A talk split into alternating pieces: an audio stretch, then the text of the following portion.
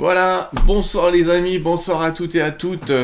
Euh, bienvenue sur Terre 2 TV pour euh, une nouvelle émission ce soir. Je sais qu'il y en a beaucoup qui ont fait une prière juste avant. J'allais dire, je vous rejoindrai après dans cette prière de 20h car le temps euh, n'existe pas pour ce genre de choses.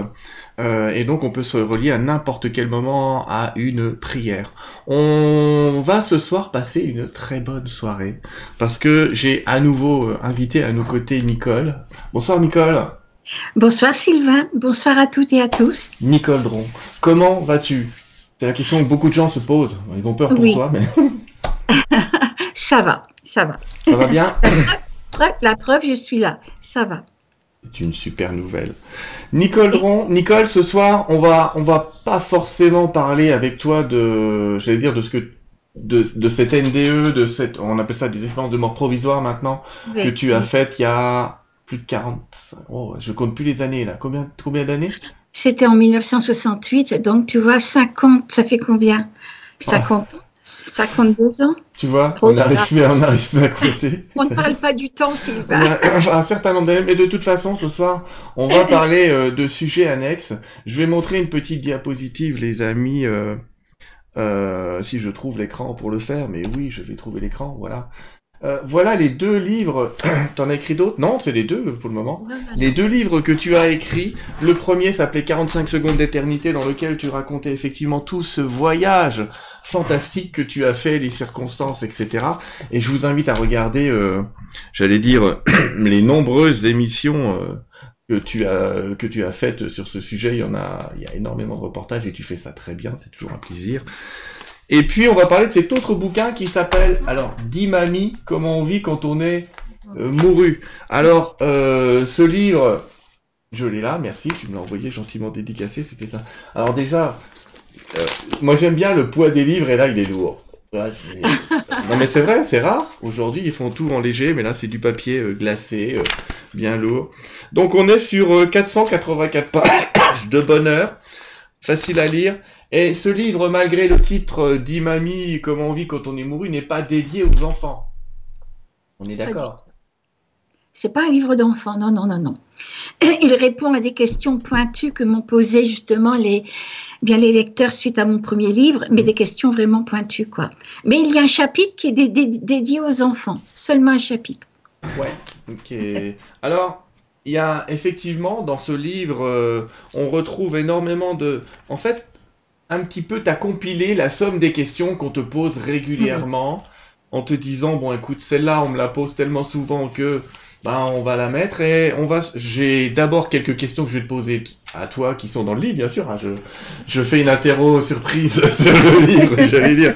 Mais il y a énormément de sujets puisque la souffrance, la transition, les confidences, les interrogations scientifiques, il y a plein de choses et vous allez le voir. Après, on fera un petit question-réponse avec toi. Peut-être avant de commencer, je voudrais te laisser un petit peu la main. J'ai énormément de gens qui demandent ce que tu penses de cette période. Si pendant ton expérience, tu as eu, euh, eu des, des, prémices de ça, si tu sais ce qui est en train d'arriver, ce qui va arriver, bah, je te laisse euh, en discuter si tu veux. Bien sûr, j'ai rien caché, bien sûr. Donc j'ai vécu mon expérience en 1968, vous voyez, je sais qu'à cette époque-là, donc, on me montrait le, le futur de l'humanité, certaines choses qui risquaient de se passer si on ne changeait pas de conscience. Et le si, pour moi, est déterminant parce qu'il correspond à notre part de liberté. C'est pas quelque chose qui doit arriver. C'est voilà. C'est vrai qu'on m'a montré à un certain moment le chômage qui s'étendait sur le monde entier et aussi la peste qui ravageait le monde entier. Depuis, certains m'ont dit, Madame Dron, vous ne croyez pas que la peste, c'est le sida, quoi Peut-être, peut-être.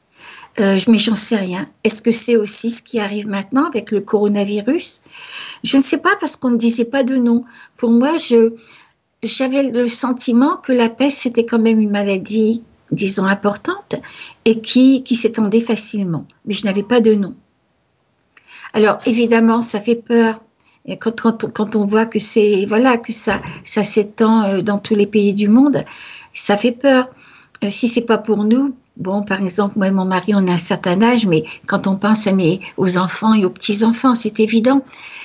Mais je ne peux pas m'empêcher que durant l'expérience que j'ai vécue, eh bien, euh, j'ai, si vous voulez, je me suis rendu compte qu'on n'était pas qu'un corps physique. Voilà, j'étais, j'étais très très étonnée de me voir vivre en dehors de mon corps. Et quand je suis allée dans la lumière, eh bien, j'étais moi et j'étais tout en même temps. J'étais, j'étais cet océan d'amour, de sérénité, de, vie et, et, de sagesse. J'étais, j'étais ça. Et j'ai compris que la pointe ultime de, nous-mêmes, dans dans les religions, on dira l'âme, le soi, la conscience. Je dirais qu'importe le nom que vous donnez, mais on est fait de cette énergie d'amour et de sagesse. Et qu'au-delà du corps physique qui a ses lois, qui réclament bien sûr, eh bien, on est pénétré de ça. Et je, voilà, je me dis qu'en des temps, vous savez, c'est le maître Moria, je crois, il a dit, quand la terre frémit, l'armure de l'esprit doit être renforcée. Et je crois qu'on est dans un, voilà, dans une période comme ça. Et il ne faut pas oublier que nous ne sommes pas qu'un corps physique. L'énergie qui nous habite, qui, qui, qui, qui, nous meut quelque part, eh bien, c'est une énergie de puissance, de guérison, d'amour, de force. Et c'est ça qui, qui est en nous, quoi, finalement. Et si on pouvait s'installer, non pas renier les peurs, qui nous habitent. Hein, parce que bon, il y a toujours des appréhensions, c'est normal. Non pas les renier, les accueillir, parce qu'elles sont là, elles sont là, c'est tout. Les accueillir, mais accueillir aussi en même temps et les laisser passer, mais se remplir justement de cette, de cette énergie, d'amour et de sérénité et de paix nous installer là-dedans. Eh bien, je crois que euh, ça crée un, équilibre, ça crée un, un, un point d'équilibre dans le corps. Et ce point d'équilibre, eh bien, c'est la santé. Voilà ce que, le corps ne peut pas faire, l'énergie en nous, cette force incroyable peut le faire. Alors je vous dis, n'oubliez surtout pas que vous êtes ça. Voilà. C'est fantastique parce que tu sais que je vais probablement retranscrire un discours qu'on a reçu hier soir d'un maître qui est l'archange Gabriel, qui effectivement rappelait, nous disait, rappelez-vous de votre immortalité pour être de vrais mortels, j'allais dire, pour être euh, des, êtres euh, pleins de, de, belles choses et de bonnes intentions. Alors tu as effectivement traversé ce moment où on t'a montré qu'il pouvait y avoir, entre guillemets, une maladie, un temps de chômage excessif. Je crois que tu avais parlé de beaucoup de personnes qui risquaient peut-être de se retrouver au chômage. Ah oui, oui, oui, je voyais le chômage qui s'étendait sur le monde entier, bien sûr. Et puis, bon, j'ai vu des choses qui, malheureusement, arrivent maintenant et que j'aurais bien aimé me tromper, vous voyez, dans, dans, dans mes souvenirs. Donc, par exemple, une immense violence, par exemple, des, des, comment, des perturbations géologiques, etc. Oui. Mais ce n'est pas quelque chose, je sais que ce n'est pas quelque chose qui doit arriver absolument. Voilà. En même temps, on me disait que, eh bien, euh, nous avions acquis donc en 1968, encore plus maintenant bien sûr, beaucoup de technologies, mais que la conscience, la fraternité n'avait pas accompagné cette technologie. Et donc, on me montrait ce qui, risquait d'arriver, qui n'est pas une punition de Dieu pour moi. C'est simplement parce que l'homme, eh bien, voilà, il, ne développe pas en lui le meilleur côté de sa nature. C'est ça, et on a les répercussions de ce qu'on donne quelquefois à la vie. Pas mieux. mieux. c'est exactement ça.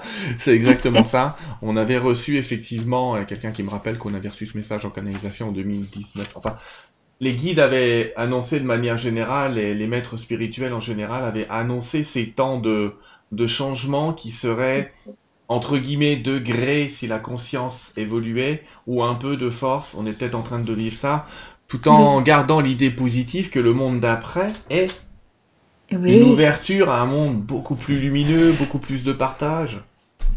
Ben oui, bien sûr, parce que j'ai l'impression qu'en ce moment, tout ce qui n'est pas vrai, quoi, s'écroule. Ah bah, je ne raconte pas, il y a des choses qui vont tomber. ça me fait penser à un livre, c'est donc euh, les miracles. Je ne sais pas le livre, je ne sais pas le miracle. Rien de réel. Le cours en, en miracle. Voilà.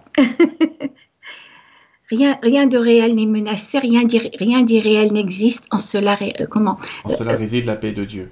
Voilà, absolument. Mm. Et on, on, est, on peut mettre justement cette, ces, ces phrases-là à toutes les sauces parce que ça correspond à toutes les étapes de la vie et ça correspond à, à cette époque-là parce que voilà, on est vraiment dans la superficialité en ce moment. On est, on est dans, dans l'illusion et on est tellement identifié à notre corps à, la société, à cette société de consommation et tout. On est tellement identifié à ça qu'on a oublié la véritable vie. Et je me rappelle, je me demande si ce n'est pas un rappel à, à notre être essentiel, à ce qu'on est en vérité, quoi. Il y a de fortes chances, en tout cas, euh, beaucoup de gens vont avoir le temps d'y penser. oui, oh oui, on a le temps, c'est une grande pause. faut en profiter, moi je vois plein de gens qui se plaignent, mais qui à un mois me disaient « Oh, moi j'adorerais euh, traîner sur mon canapé avec ma famille à rien faire. » Ben ça y est, vous y êtes Donc c'est bon, euh, tout va bien. Tout va, bien. avoir le temps de s'intérioriser. Ouais, et puis de retrouver encore une fois l'essentiel. Oui. On y va pour des petites questions? Oui, oui, oui. Allez, comme ça, on va pas parler de ce virus tout le temps parce que je me dis aussi, c'est ce que je disais aux gens, attention, ne vous gavez pas trop de nouvelles sur ce sujet-là. Ce en quoi tu résistes persiste, ça aussi, le courant miracle le dit. Ça veut dire que si on parle trop d'un phénomène, en fait, on l'amplifie, on lui donne de l'ampleur. Bien sûr. Donc, euh, on, va parler d'autre chose. Allez. Dans ton livre, il y a un moment, il y a une question qui est, quelle est la mission de l'homme dans la matière? Ah par rapport à l'expérience que j'ai vécue, dans cette expérience que j'ai vécue, bon, ben, comme je l'ai dit tout à l'heure, euh, évidemment, on a un corps physique, mais je me suis rendu compte que eh, il n'y avait pas que ça. Moi, je suis baignée dans, dans un oasis de, je ne sais pas, de beauté, de lumière, de paix, de sérénité, etc. Et on comprend, on sait, j'ai su que j'étais ça, quoi. J'étais ça, j'étais fait de cette essence-là, qu'on peut appeler Dieu, mais on est chacun. Dieu, Dieu, eh bien, il est, il est dans toutes les parcelles qui, de lui-même, quoi, qui existent, qui existent sur la terre et ailleurs. Donc voilà. Et qu'est-ce qu'on vient faire? Et là, on, peut se poser une question importante, c'est que si on est si bien de l'autre côté, si c'est si beau, d'ailleurs, on va poser plusieurs fois la question, mais je me la pose aussi, si c'est si beau, si on est dans l'amour, dans la paix, dans la sérénité, mais qu'est-ce qu'on vient faire sur la terre? Pourquoi on ne, reste pas dans ces hauteurs-là, quoi?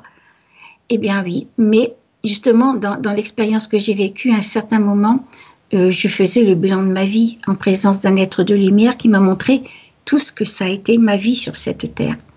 Et donc, eh bien, bien sûr qu'il y avait des beaux moments où j'étais fière de moi, puis il y avait d'autres moments, ben, je me serais plutôt mis d'un trou de souris parce que on est, par ignorance, on est à côté de l'amour, quoi.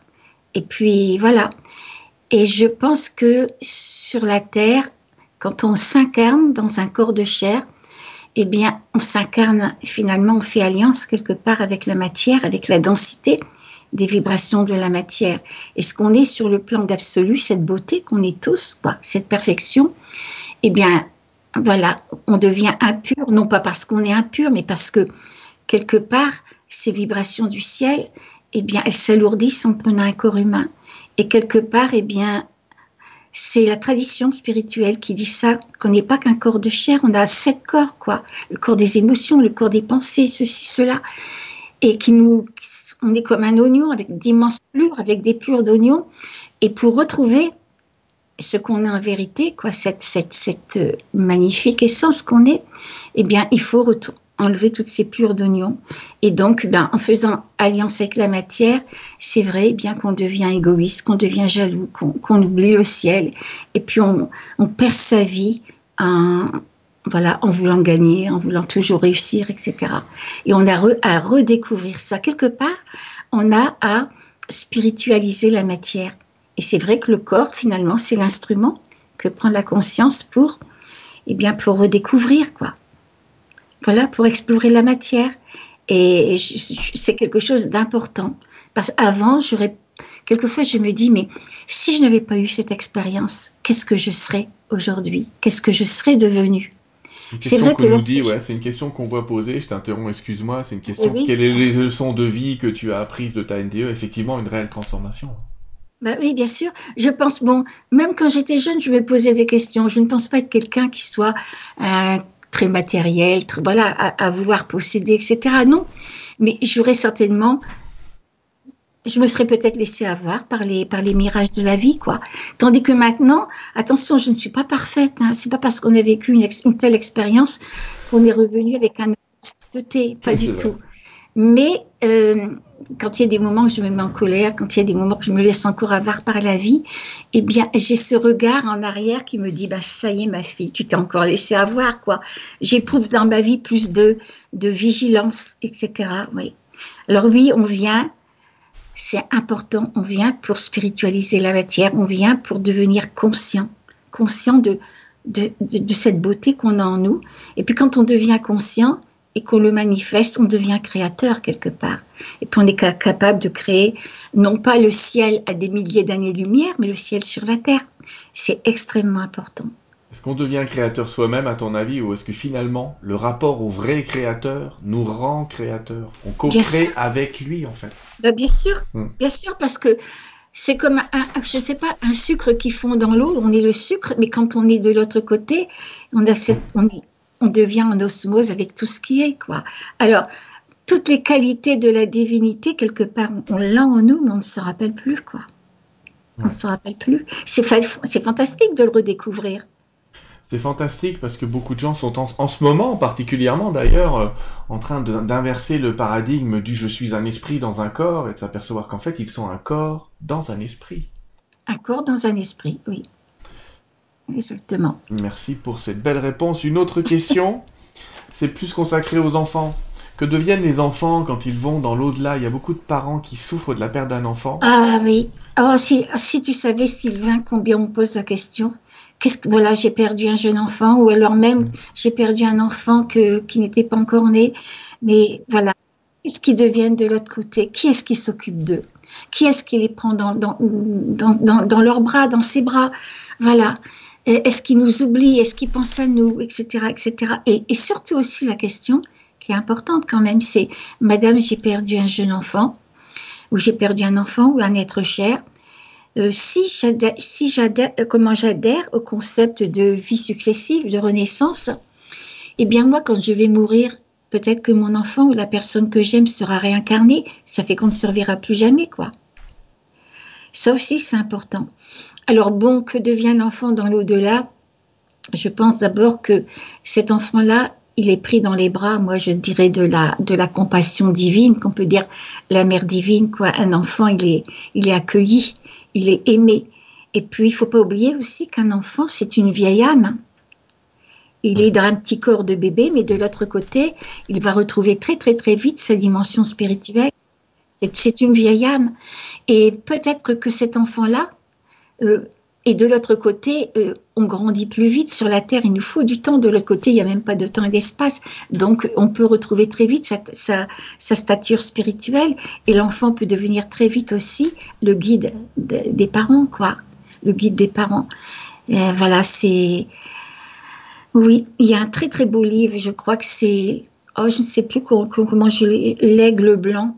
Oui, c'est un monsieur, c'est un sage qui a la, possibilité de voir dans, dans l'au-delà, de voir et d'entendre, et de voir les enfants, les jeunes, enfin les parents, les, les gens qui sont, qui sont partis de l'autre côté et, de discuter. Donc, euh, ces enfants-là discutent avec leurs parents, et souvent ils leur disent que ils peuvent être en relation avec leurs parents pendant la nuit. La nuit, c'est vrai que on sort, tout le monde, on sort de notre corps, on est relié à notre corps par, dit la tradition, la corde d'argent, mais on peut, on peut comme ça aller sur des plans supérieurs et c'est là qu'on peut être en relation avec tous ceux qu'on a aimés. Malheureusement, quand on revient dans notre corps, souvent on a oublié, mais l'enfant, lui, ne perd pas le contact avec sa maman, avec ses parents, parce que voilà, il est, il est encore avec eux. Je trouve que c'est magnifique ça. C'est assez, assez magnifique de se dire, le lien n'est jamais perdu, n'est jamais perdu. Et, on a des larges preuves de ce que tu es en train de dire avec les expériences de TCH du docteur Charbonnier où des parents retrouvent leurs enfants, même leurs animaux de compagnie de l'autre côté. Oui, oui, oui, oui, oui. Leurs animaux de compagnie, ça me fait penser, moi, que euh, quand j'ai eu cette expérience, on n'avait pas d'animal chez nous encore. Hein. J'étais encore jeune, mon mari aussi. Et durant l'expérience, eh bien, j'ai vu un chien, un chien boxer avec une tache blanche comme ça, qui venait vers moi et qui me demandait, mais alors ce qui est formidable, c'est que est-ce que c'est notre conscience qui, qui, comment, qui traduit, si vous voulez, les pensées en mots, mais il me demandait, pour moi, avec les mots, avec les mots avec lesquels on parle en ce moment, il me demandait de revenir dans notre foyer. Et je prenais conscience que ce chien-là, ben, je l'avais connu, je l'avais connu bien des fois. Et je lui ai dit, oui, ma nénette, je te reprendrai. Et bon, ça serait trop long de dire, mais j'ai eu l'occasion de, de, la, de, la reprendre chez nous. En réincarnation Oui, ben oui. C'est fabuleux de voir ça, c'est fabuleux de voir ça. ça me touche parce que euh, on pense pas souvent aux animaux dans cette dimension spirituelle. À ceux qu'on a, ils pensent, mais c'est pas le cas général. Alors, les parents, quand ils ont un, enfant qui meurt ou dans d'autres types d'expériences, des expériences euh, multiples, vivent la souffrance.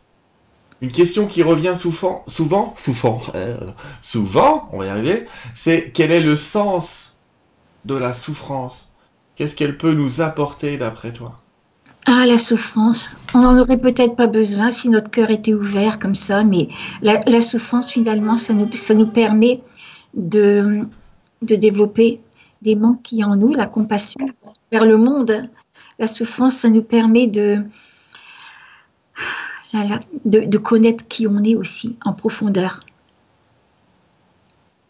Donc ici, le, le sens de la souffrance serait de d'aller plonger dans des zones où on plongerait pas sans elle? Bien sûr, bien sûr. Quand tout va bien dans la vie, quand tout va bien, eh bien, on ne se tourne pas forcément vers les autres. Voilà, on s'amuse, c'est voilà, bien, etc.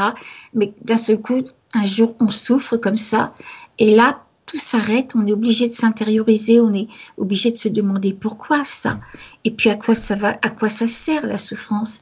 Et puis avec le temps, avec le temps qui passe, on s'aperçoit que la souffrance, ça crée une brèche en nous qui nous permet de faire rentrer l'amour quelque part.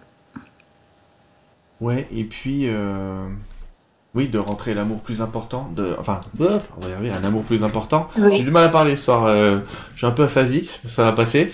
Euh, l'idée, c'est peut-être, euh, entre guillemets, l'idée, dans genre, il y a un plan divin, mais c'est peut-être aussi de, de s'accorder les vraies valeurs. La souffrance, elle vient nous arrêter alors qu'on s'arrête pas. elle nous, elle nous, elle ne nous propose pas quelque chose, elle nous l'impose, j'allais dire. Mais oui, et puis, bon, ce qu'on appelle souffrance, finalement, c'est une expérience qui nous remet sur des rails. Oui. Tout simplement, elle nous remet sur des rails. Bon, quelqu'un qui va, qui va, qui va, je sais pas, qui va, admettons, quelqu'un qui va être très jaloux. Bon, il va perdre la personne qu'il aime parce qu'il est jaloux il va être bien obligé de se demander pourquoi, par exemple, pourquoi il a perdu son, mari ou sa femme, etc. Aller à l'intérieur de lui mm. et puis essayer de se transformer, de se changer. La souffrance nous, oblige à avoir un regard sur nous-mêmes ou sur la situation, essayer de la comprendre et de la dépasser. Oui. Oui. C'est pas toujours facile, on le sait. Ah, euh, mais on se souvient aussi qu'en alchimie, le soufre pour le jeu de mots, le soufre, c'est l'élément qui transforme la plupart du temps. Ben oui. La souffrance, oui, c'est un, processus alchimique qui nous transforme. Mm. Finalement, euh, c'est qu'une expérience, c'est que c'est voilà, c'est une épreuve peut-être parce que on souffre, c'est quand on est dans c'est quand on est dans l'ego quelque part. C'est l'ego qui souffre c'est l'ego qui souffre parce que il a du mal à lâcher, à lâcher prise. Alors l'ego, et... certains vont dire, ouais, mais Nicole, t'es en train d'oublier le corps. Mais non, ils sont associés, ces deux-là. Ah, ah, bah oui, bah bien sûr, non. L'ego, c'est tout ce qui est en nous, bien n'est pas encore accompli. Tout ce qui est en nous veut, désire pour soi, qui se coupe des, qui se coupe des autres, tout ce qui est jaloux, possessif. Et ça, c'est l'ego. Et on, vit, on, est tellement identifié à, notre corps, et eh ben on est, on est, on est dans l'ego en plein, quoi. Et ce qui, ça nous fait souffrir. Parce que dans la vie, il faut tout le temps lâcher quelque chose. Hmm. Il faut tout le temps lâcher pour simplement pour que l'autre soit heureux. Eh bien, quelquefois, bon, ben, on se prive soi-même de, certaines choses pour l'autre. Tant qu'on est dans l'ego, quelque part, un jour ou l'autre, il y a la souffrance, qui nous remet d'ailleurs sur les rails. Et puis un jour, plus on se, plus on se sépare de l'ego, finalement, plus, plus on arrive à, se transformer, à nous transformer nous-mêmes, eh bien, moins il y a de souffrances dans notre vie, ou alors des souffrances plus subtiles qui correspondent au plan où on, est, quoi. C'est, voilà.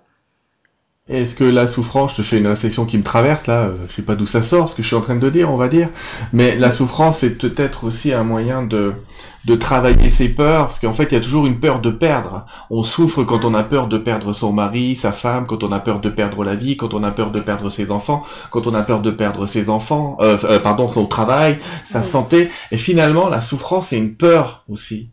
C'est la peur, mais la véritable peur derrière tout ça, c'est la peur de mourir quelque part. Bien sûr on, la, voit en ce moment chez tout le monde. On, euh. la, on la, voit. Mm. Voilà. Tant qu'on n'est pas, tant qu'on s'identifie à, son corps et qu'on se dit bon bah après on va mourir, puis il n'y a plus rien après, etc. Donc la vie, la vie matérielle, la vie telle qu'on la vit maintenant, elle devient importante quoi. Boulot, métro, dodo, mais mm. on lui donne beaucoup beaucoup d'importance. Et, et on n'aime pas perdre quelque chose, que ce soit que ce soit un être cher ou une possession, etc. On est moi, je dirais comme ça, on est dans l'avoir et on est identifié à son avoir. Et tout ça, c'est une souffrance. Mais si on a le bonheur un jour de faire une expérience spirituelle, on n'est pas obligé de mourir pour autant. Hein. Rien que par la prière, le, yoga, je ne sais pas, la méditation. Eh bien, on, on, on prend conscience, parce qu'on l'expérimente, eh bien qu'il y a bien autre chose dans la vie et que bien sûr qu'il faut manger, bien sûr qu'on euh, a besoin de travailler. Quand, je suis contente de pouvoir avoir une machine à laver quand la mienne est en panne et même d'aller en vacances, etc. Je ne crache pas tout ça, mais je, je dis que c'est dommage de mettre toute sa vie rien que dans le fait de possession, que ce soit matériel ou intellectuel, pour briller par rapport aux autres. Pour voilà, euh, c'est dommage parce que on pense, on pense quand on est dans, dans l'avoir, on n'est pas dans l'être, on passe à côté de quelque chose, on passe à côté de la plénitude, quoi, quelque part. Oui, voilà. absolument. Et je me souviens, je, me souviens. La, souffrance finalement nous mène, nous mène à, en prendre conscience hein, avec difficulté, hein, parce que ce que je dis, bon, euh, oui, ce sont des paroles, mais comme tout le monde, j'ai le même chemin à faire. c'est pas facile à appliquer. Et il voilà. Il y a cette zone de pardon, de, de, pardon intérieur, extérieur parfois. Mm. Et je ne sais plus, je, je, suis en train de rechercher dans ma mémoire, j'ai perdu le nom de cette, de cette sœur qui souffrait avant de mourir et qui souriait, et les gens lui demandaient pourquoi elle souriait, elle répondait Voici le chemin qui me mène à Dieu, voici le chemin qui me mène à Dieu. Chacune de, ces, de mes souffrances m'a mené plus près de lui. Alors, laissez-moi souffrir, je vais vers lui. Donc, pour en arriver là, faut quand même avoir un certain niveau, j'allais dire, euh, spirituel. Mais, ça, me rappelle ça. L'idée. J'ai eu, eu, la chance dans l'expérience que j'ai vécue à certains moments j'ai vu venir un être merveilleux vers moi qui n'était ni, ni homme ni femme. Je crois qu'il avait l'énergie masculine mm. en lui-même. Et j'ai compris que c'était moi, c'était moi totalement réalisé. Et ce que je peux dire, c'est que chaque être humain ici sur la Terre, au niveau absolu, il est magnifique, quoi. Il est magnifique. Mais je me rendais compte en même temps, je n'avais qu'une envie, c'était de me fondre en lui. Et je me rendais compte de tout le chemin qu'il me restait à faire pour être quelque part celui que je suis, quoi. C'est, à la limite, c'est de la haute philosophie. Et, et, et, voilà, quoi. Et à la limite, dans cet état-là, eh bien, j'étais capable d'accepter, par exemple, d'être toute une vie en fauteuil roulant. J'acceptais les plus grandes difficultés. Et tout ça parce que j'avais ce que j'appelle, moi, le regard de l'aigle, c'est-à-dire que j'étais capable de me rendre compte de ce ce qu'il me fallait dans ma vie, des expériences qu'on considérer comme épreuve aussi de ce qu'il me fallait pour m'amener plus vite eh bien, dans les bras de, de cet être que je suis quelque part pour m'amener plus vite. Et ce n'était pas, à ce moment-là, tout ça, c'était pas des épreuves, ce n'était que des expériences de vie. J'ai rencontré plus tard une dame en Suisse qui a vécu la même expérience que moi, qui m'a dit, tu sais bien, Nicole, que les, que, que les, que les épreuves, quelque part, ne sont que les blessures qui nous guérissent de nos manques. Mm. Voilà. Et c'est. Effectivement, beaucoup de gens qui ont vécu la même expérience que toi euh, reviennent avec cette ce goût de l'essentiel, je peux pas dire, je sais pas comment dire autrement. Le fait de se dire, ce qu'il me faut en fait, vous savez, bah, tu le sais mieux personne. La première question qu'on va vous poser, les amis, quand vous allez de l'autre côté, c'est comment as-tu aimé? Et qu'as-tu fait pour les autres? Et qu'as-tu fait pour les autres? Qu'as-tu fait pour ton prochain? Donc cette question essentielle, elle est à double tranchant, j'allais dire, c'est comment as-tu aimé cette vie, toi? Comment t'es-tu aimé aussi Parce que les gens s'oublient de s'aimer eux-mêmes. Hein. Oui, bien sûr. Comment tu as fait grandir la vie en toi et dans les autres? Hum. dans tout ce qui est autour de toi. Et comment as-tu semé l'amour? Donc on revient à l'essentiel, effectivement. C'est intéressant, tu parles de souffrance en disant quand on regarde ça dans, dans un grand chemin, euh, on comprend. Et en parlant de ce chemin, le chemin, il est fait de, de réincarnation. Oui. Et une question qu'on te pose souvent et que je te repose, et qui est dans le livre, hein, les amis, euh, c'est plus complet encore que ce qu'on dit ce soir, donc je vous invite vraiment à à retourner sur euh, sur le livre. Attends, ne bouge pas. Hop, hop, hop, il est là. il est juste à côté de moi. Dis mamie comment c'est. Je vais pas donner le nom des éditions. C'est les éditions Kunzo. Kinzo. K Y M Z O. K Y M Z O. D'accord. Ok. Les deux livres, je crois. Hein. Oui, oui. Les deux et, et et donc l'idée c'est Comment est-ce que tu envisages la réincarnation euh, Comment ça se passe quand on fait une NDE déjà? Il y a beaucoup de gens qui croient que tu récupères toutes tes vies dans une NDE. C'est pas le cas, c'est après. Mais toi, tu l'as vécu comment? Bah, C'est-à-dire, moi, je l'ai vécu. Bon, j'étais élevée dans la religion catholique déjà, donc on ne parle pas de réincarnation. Ah Et voilà que durant mon expérience, eh bien, à un certain moment, j'ai vu que j'avais déjà vécu sur la terre. Et pour moi, c'était une évidence. J'étais dans cette expérience. Je voyais, je me voyais, oh, j'ai vu non pas des, des vies entières, mais des tranches d'autres vies, le lien qui unissait mes vies. Et on me mhm. disait qu'on revenait sur la terre tant qu'on n'avait pas acquis assez de sagesse et d'amour.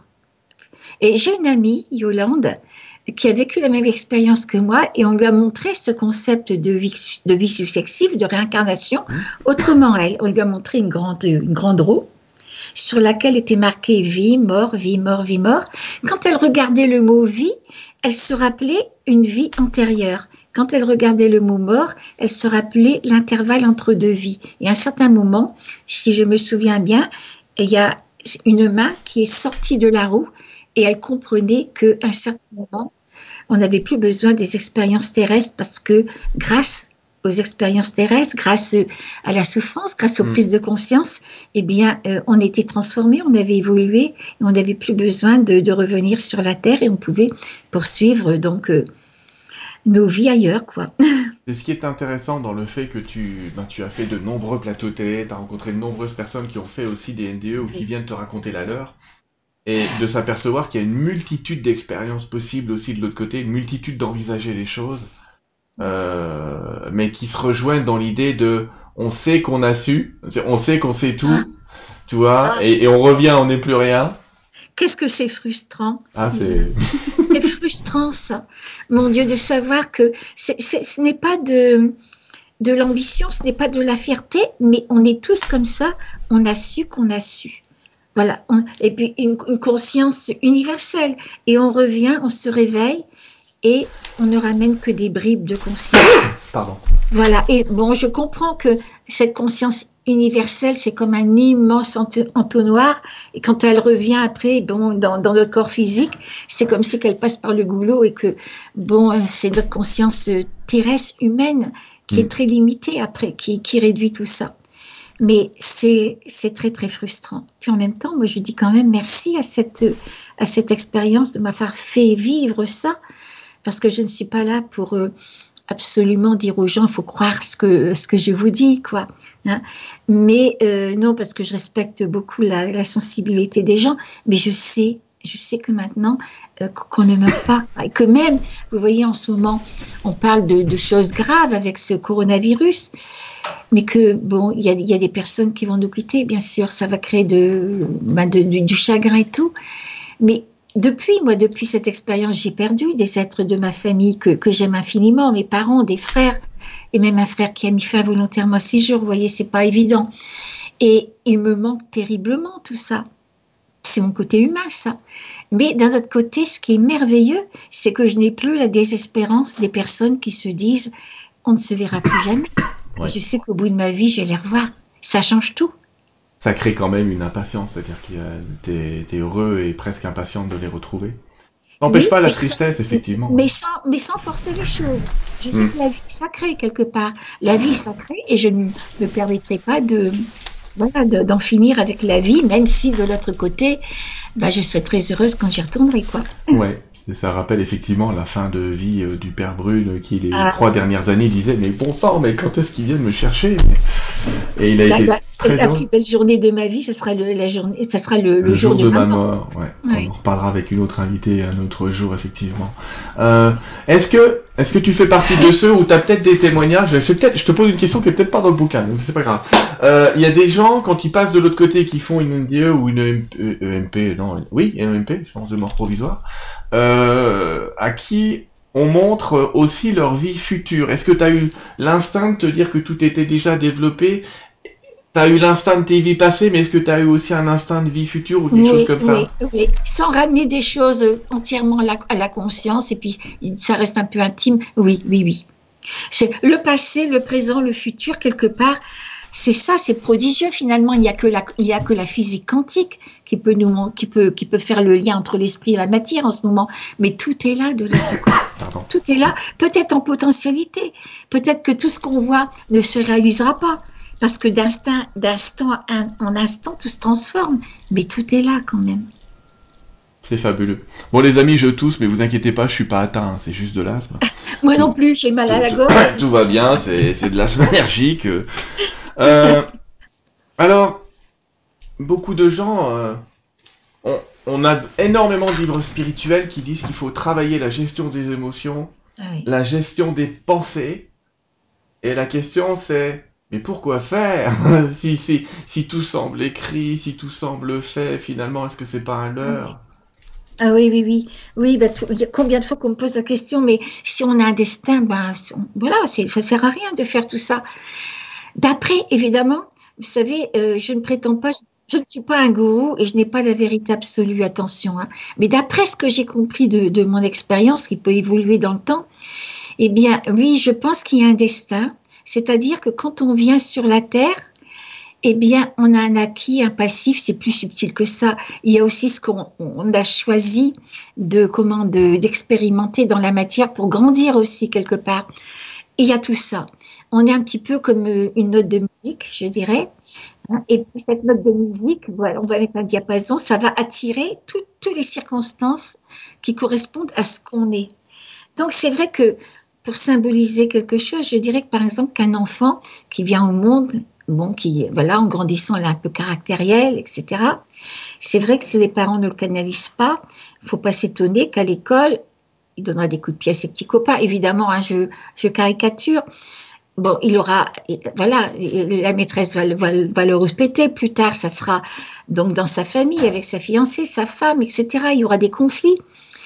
Et, mais si cet enfant-là, il est bien orienté, si lui-même fait un travail intérieur et prend conscience d'une violence qu'il a en lui et qu'il arrive à la canaliser et à la, et, et à la supprimer, à la transcender, il ne va plus s'attirer les mêmes choses dans la vie.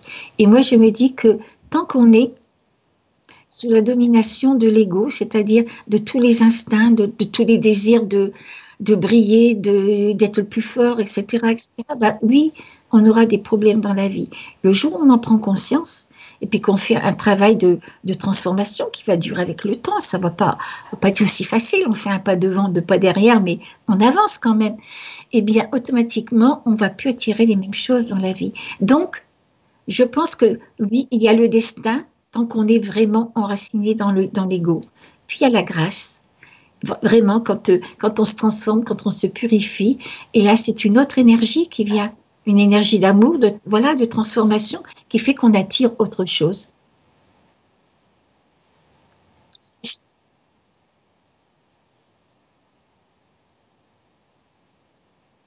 C'est quoi? Je remets mon son parce que j'étais en train de te parler, tu m'entendais, mais les autres non. Euh, cette grâce euh, dont tu parles, c'est la grâce de Dieu? Ou c'est une grâce qui est nous parce qu'on est en train de s'étendre? Je- je- Tu vois ce que je veux dire? Est-ce que c'est notre vibration qui augmente ou est-ce que c'est Dieu qui se pose sur nous? Pour moi, c'est à peu près pareil, c'est-à-dire que dès, dès qu'on fait le ménage en soi, voilà, il y, a, il y a la place pour que l'énergie divine, qu'on peut dire divine ou spirituelle, qui est une grâce finalement quelque part, il y a la place pour qu'elle vienne, qu'elle prenne la place, quoi. D'accord. Ok.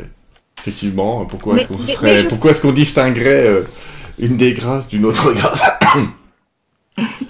Il n'y a pas de souci. Euh, est-ce que les, les guides que tu as pu rencontrer de l'autre côté on parlait du pardon? Est-ce que c'est un acte nécessaire? Oui, il m'a pas parlé du, pardon, mais ça va de soi. Quand on, est de l'autre côté, on est dans un amour, mais un amour absolu.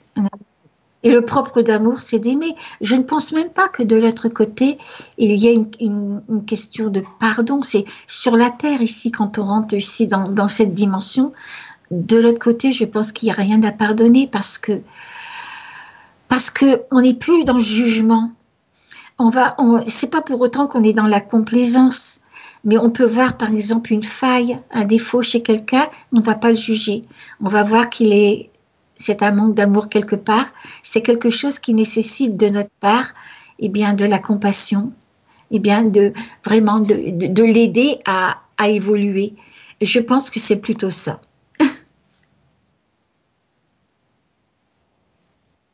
Et, l'amour s'agrandit de toute façon. Enfin, l'amour, la, comment, le pardon. Bon, il faut passer sur la terre, on passe, il faut, c'est pas pareil. Là, il y a, il y a le pardon, mais quand, on pardonne à quelqu'un, quelque part, on se pardonne à soi-même parce que sur l'autre niveau, nous et les autres, on ne fait qu'un. C'est difficile à comprendre, mais sur le plan d'absolu. C'est ce que j'allais te dire, tu sais quoi On vient de terminer avec un groupe avec qui je travaille, un morceau du cours en miracle, dans lequel il est écrit Si tu juges un de tes frères ou une de tes sœurs, tu perds une part de toi. Exactement. C'est un, livre merveilleux d'ailleurs, le cours en miracle. Hein. Pas facile à aborder, mais effectivement un livre merveilleux, plein de bons concepts. Et dans l'idée est euh, dans cette partie-là de dire, alors les guides là ils sont en train de parler en même temps et de dire attention parce qu'il y a des gens qui n'arrivent pas à pardonner. Et je vais peut-être refaire un contexte et tu vas me dire si t'es ok avec moi. Attends, je me rassois différemment. Oui. J'ai un siège un peu spécial là. euh... Il y a des gens qui n'arrivent pas à pardonner et je sais pas ce que tu en penses, mais souvent il existe ce qu'on appelle le pardon par procuration. J'allais dire, imaginez-vous Jésus sur la croix, il dit pas je leur pardonne, il dit Seigneur, pardonne-leur. Donc il y a un acte qui est de faire pardonner ce qui s'est passé par une énergie plus grande que nous si on n'y arrive pas. Et pas s'auto-flageller parce qu'on n'arrive pas à pardonner, mais autoriser que le pardon tombe sur eux quand même.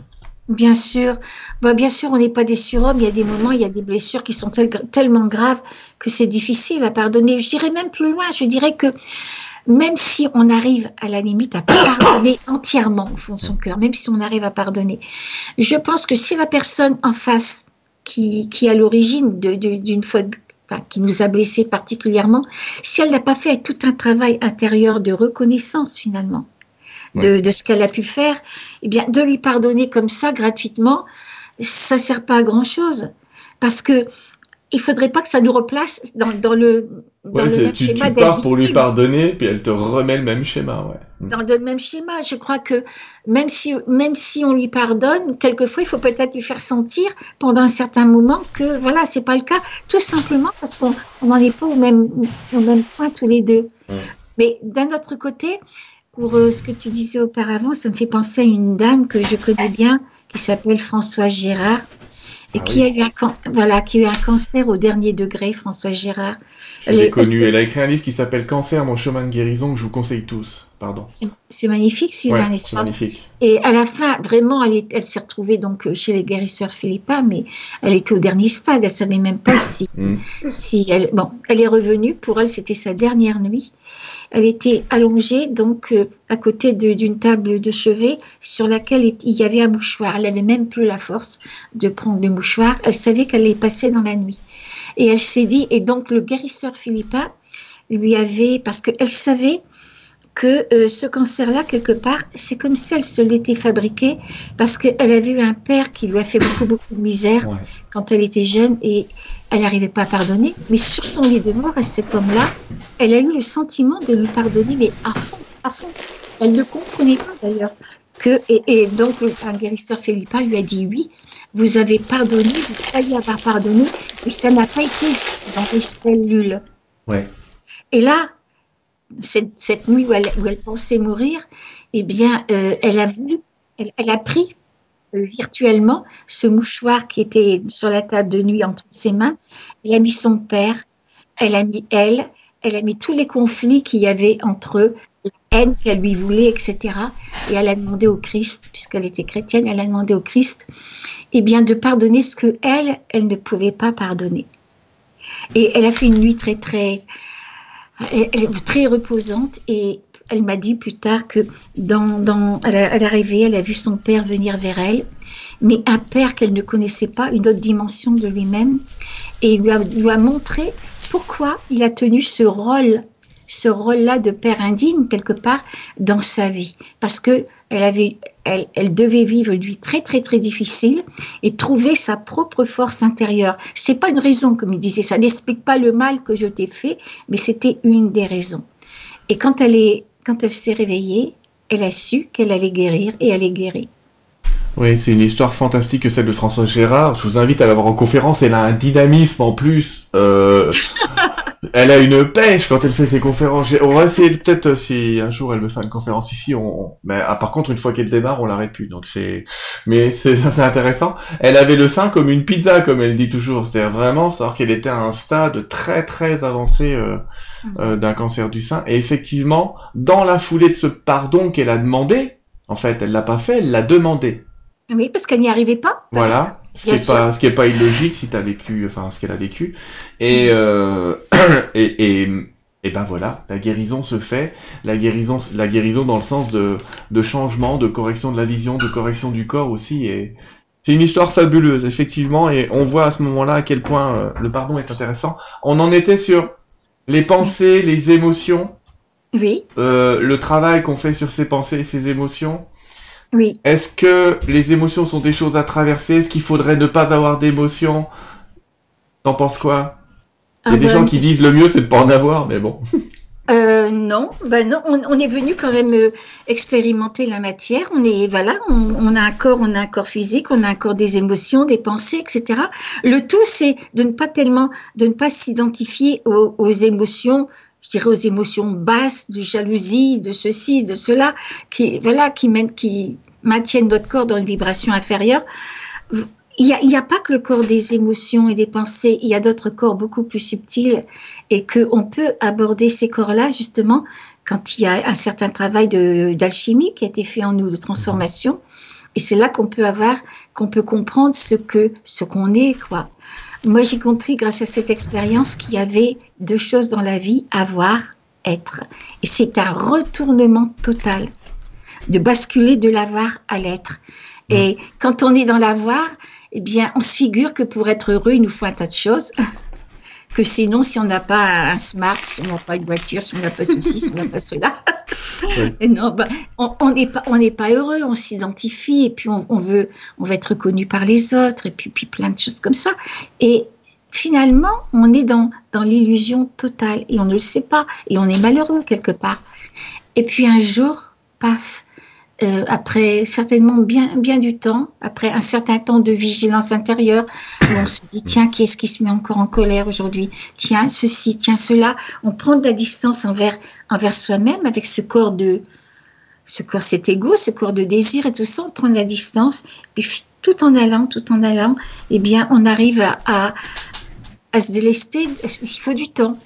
Et un jour, peut-être que on peut avoir cette grande expérience où, eh bien, on, on est simplement, et même si ça ne dure qu'une fraction de seconde, eh bien, on s'aperçoit que, que, que la vie, c'est c'est pas être dans l'avoir, c'est c'est être dans l'être, quoi. C'est c'est c'est c'est la plénitude, c'est c'est le sens de la vie. C'est on, on, on est venu pour expérimenter ce qu'on est sur le plan absolu, quoi. Absolument. Et voilà. Je n'ai pas les mots pour le dire. Oh, mais tu l'as dit aussi par l'énergie et l'émotion finalement. Je sais bien. C'est ça que... On a compris ce que tu as essayé de pas nous dire, j'allais presque dire. Euh, on va changer de sujet un petit peu complètement carrément là même. C'est ce que tu penses toi des apprentis sorciers qui jouent avec du spiritisme? Ah, ça me fait penser à une lettre. D'ailleurs, je l'ai dans, indiqué dans mon deuxième livre, une lettre d'une petite jeune fille qui me disait, Madame, j'adore la magie, Hein, mais je suis chrétienne, donc ça lui posait un, problème, et donc elle voudrait faire du spiritisme. Est-ce que de l'autre côté on a des pouvoirs? Parce que la magie c'est souvent relié avec des, euh, au pouvoir pour les pour les jeunes surtout. Est-ce que de l'autre côté on, a des pouvoirs? J'aimerais bien avoir des pouvoirs, etc., etc. Ben oui, de l'autre côté, on a, je ne dirais pas des pouvoirs, mais je dirais plutôt des facultés, celle de traverser la matière, par exemple, celle de lire dans les âmes. Bon, un un tas de facultés que notre corps physique n'a pas, mais que peut avoir quand eux oui, et puis quand euh, même sur la Terre, quand on vit dans, des corps plus spirituels, parce qu'on n'est pas qu'un corps physique, on a d'autres corps plus spirituels, au fur et à mesure qu'on se transforme, eh bien, il y, a des, il y a des centres spirituels qui s'ouvrent en nous et on peut avoir ces facultés-là. Quand on les désire de trop, ça reste encore sous le domaine de l'ego, quoi. Mais de l'attachement et de la possession. Oui. Voilà, mais quand on les désire plus et qu'ils viennent, eh ben, ils sont juste en nous. Alors, bien sûr, elle me parlait du spiritisme. Je lui dis attention, attention, le spiritisme, on ne sait pas qu'on est au bout du fil. On ne sait pas. Hein, on peut avoir des, un être qui, nous a quittés, etc. Mais on peut avoir des petits rigolos, des petits guignols. On peut même euh, un jour être possédé par une entité mhm. qui est puissante. Et voilà, je dirais moi, attention, la véritable magie pour moi, eh bien, c'est la, magie, comment, la magie de l'amour, tout simplement. Dans, le, dans le monde, il y a une seule force. Si on l'emploie avec amour, c'est la magie blanche. Si on l'emploie avec le désir de faire du mal, c'est la magie noire. Il faut savoir de quel côté on veut être. Dans tous les cas, la magie a un prix. Euh, c'est ce qu'on dit, du moins. Je suis d'accord complètement avec toi sur le côté spiritisme et je vais même dire euh, même canalisation pour ceux qui font ça et qui débutent. Ah j'en vois pas mal débuter en ce moment qui disent un peu n'importe quoi. Euh, mais ils savent, ils, savent pas, ils vont à droite, ils vont à gauche, ils savent pas ce qu'ils captent, ils prennent pas le temps de. Il faut vraiment. si vous voulez faire du spiritisme, j'allais dire, faites attention à votre état vibratoire au moment où vous le faites, quoi. Faites ah attention, priez, utilisez des techniques, des mais n'y allez pas comme ça parce que ah, c'est génial, j'entends. Bah oui, mais c'est génial, j'entends, mais quoi? Mais quoi et qui Et puis à, quel prix? J'ai plus, plus tard, j'ai lu un petit livre magnifique. Je le montre. Hein, c'est le livre de la magie divine. Oui. D'Omra Mikhail Ivanov. Hum, attends, hop. vous, pouvez, vous pouvez l'acheter ce petit livre, puis faire cette magie-là. Il vous arrivera rien de mal. Quel beau signe. On parlait d'Omram hier avec ma femme. C'est vrai? Ouais. Ah, c'est vraiment merveilleux. C'est un être extraordinaire, quoi. Ah, avec plein de bons concepts. En tout cas, voilà, prudence sur le spiritisme. Qu'est-ce que j'ai comme autre question? Euh, Alors, elle est annexe, paradoxalement, c'est comment contacter les morts? La prière, la TCH, un médium, est-ce qu'il y a une solution plus valable qu'une autre? Euh, Je ne crois pas parce que tout dépend, on est chacun médium quelque part. Sylvain. bon, il y a, des personnes qui sont médiums, qui, bon, qui, qui contacteront les, morts. D'autres personnes, ils ont une autre faculté de, ils sont sensitifs d'une autre manière. D'autres personnes, ça sera la transcommunication instrumentale ou la TCH, etc.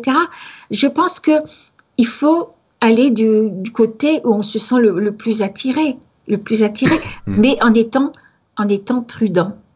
Qu'est-ce qui nous motive Qu'est-ce qui nous motive pour aller, par exemple, euh, solliciter un contact avec une personne disparue, etc. C'est soi-même. Il faut, il faut savoir soi-même pourquoi on veut des choses comme ça. Il faut savoir aussi sélectionner peut-être la qualité de la personne à qui on va faire confiance. Oui, oui, oui, oui, oui, oui, absolument. Parce, qu'un médium, ben, même, même tous les chats sont des médiums. Bon, il y a des médiums de bas étage qui vont, qui vont vous dire que vous allez gagner à la loterie nationale ou des retours d'affection, etc. Bon, c'est pas vraiment un médium parce qu'il y a beaucoup de médiums qui vont compenser par beaucoup de, de psychologie le manque de vision qu'ils ont. Puis après, il y a des vrais médiums, des vrais médiums qui sont d'autant plus euh, sérieux d'autant plus évolués qu'ils sont eux-mêmes évolués, donc ils vont contacter automatiquement des guides, des maîtres évolués qui vont vous donner des conseils, non pas en disant tu vas gagner la loterie nationale, mais ce que ton guide voudrait. Voilà, ce que ton guide voudrait que tu fasses ou quel est l'obstacle intérieur qu'il faudrait travailler en toi pour, pour aller plus loin. Là, oui, ce sont des, véritables guides et des véritables médiums. Donc oui, faire attention à la personne euh, à qui on fait confiance. Oui, voilà, pardon, j'allais dire la même chose et surtout ne pas lui accorder de pouvoir. Sur, bah oui, bien sûr. Parce qu'il y a beaucoup de gens qui sont dans ce qu'on appelle la prophétie autoréalisatrice. Un voyant ou quelqu'un qui se prétend voyant leur a dit quelque chose, donc inconsciemment ils font tout pour que tout colle. Bah oui, bien sûr, il faut surtout pas ça. De toute façon, il faudrait déjà soi-même essayer de, de, faire tout un, un chemin intérieur et quand on fait ce chemin intérieur, tôt ou tard, si on est pur dans la démarche, eh bien, il y aura des facultés nouvelles qui s'éveilleront en nous. Et là, ce qu'on ce qu'on peut recevoir, c'est juste à ce moment-là.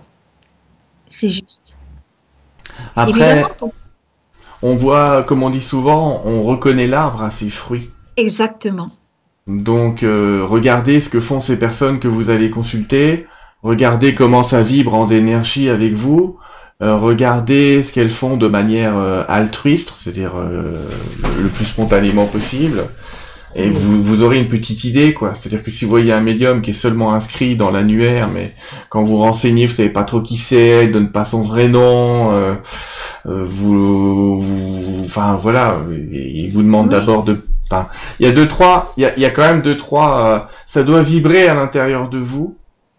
Et on sent, on sent, quand il y a des affinités. De toute façon, on sent quand ça passe le courant aussi. Ouais, bien sûr. Et, et donc, bah voilà, c'est très important. Mais qui que ce soit d'ailleurs, hein, entre guillemets, ne donnez pas votre pouvoir personnel à, à, des gens qui croient savoir et qui peuvent aussi euh, se tromper parce que la voyance c'est un art qui consiste à regarder. Par exemple, la voyance, hein, la, ligne temporelle euh, sur laquelle vous êtes là, maintenant, tout de suite. Mais demain matin, vous prenez une nouvelle décision et vous venez de changer de ligne temporelle. Ça veut pas dire que le médium s'est trompé, ça veut dire qu'avec la ligne temporelle où vous étiez, on en reparlera peut-être avec un autre intervenant, la ligne temporelle avec laquelle vous étiez la veille, bah, le destin c'était celui-là, mais le lendemain c'est un autre. Donc vous avez toujours les clés en main vers des, petites modifications. Oui, oui. T'as as, peut-être vu cette histoire de libre arbitre de l'autre côté quand même. Oui, oui, le, libre arbitre, c'est pour moi c'est ça représente le si quand on me disait qu'il arriverait, il arriverait ceci ou cela si on ne changeait pas de conscience. Hmm. Et pour moi le, vraiment le, le si c'était le libre arbitre. Mais bon pour bien utiliser son libre arbitre, c'est vrai que bon il faut ben, il faut exercer notre conscience, il, faut prendre conscience de soi, il faut prendre conscience de, du pourquoi on est là sur la terre, il faut, il faut prendre conscience, vraiment le, cette histoire-là de prendre conscience qui on est, connais-toi toi-même, se connaître intérieurement, pas seulement euh, nos défauts, nos qualités, c'est déjà une chose aussi, c'est une chose importante pour déblayer le terrain, je dirais, mais connaître aussi cette partie de soi que qu'on n'a aucune idée et puis qui est, qui est magnifique, qui est magnifique, cette partie de soi. Quelquefois, il m'arrive de dire à, des prêtres que je salue de tout mon cœur parce que bon, ils font quelque chose d'important. Mais ce qui me fait mal au cœur, c'est que quand on parle des, des jeunes, euh, bon, ben, qui a le péché véniel, le péché mortel, etc. Et que, bon, je ne pense plus qu'on soit, qu'on qu'on élève les enfants comme avant, mais on portait ça sur le dos, quoi.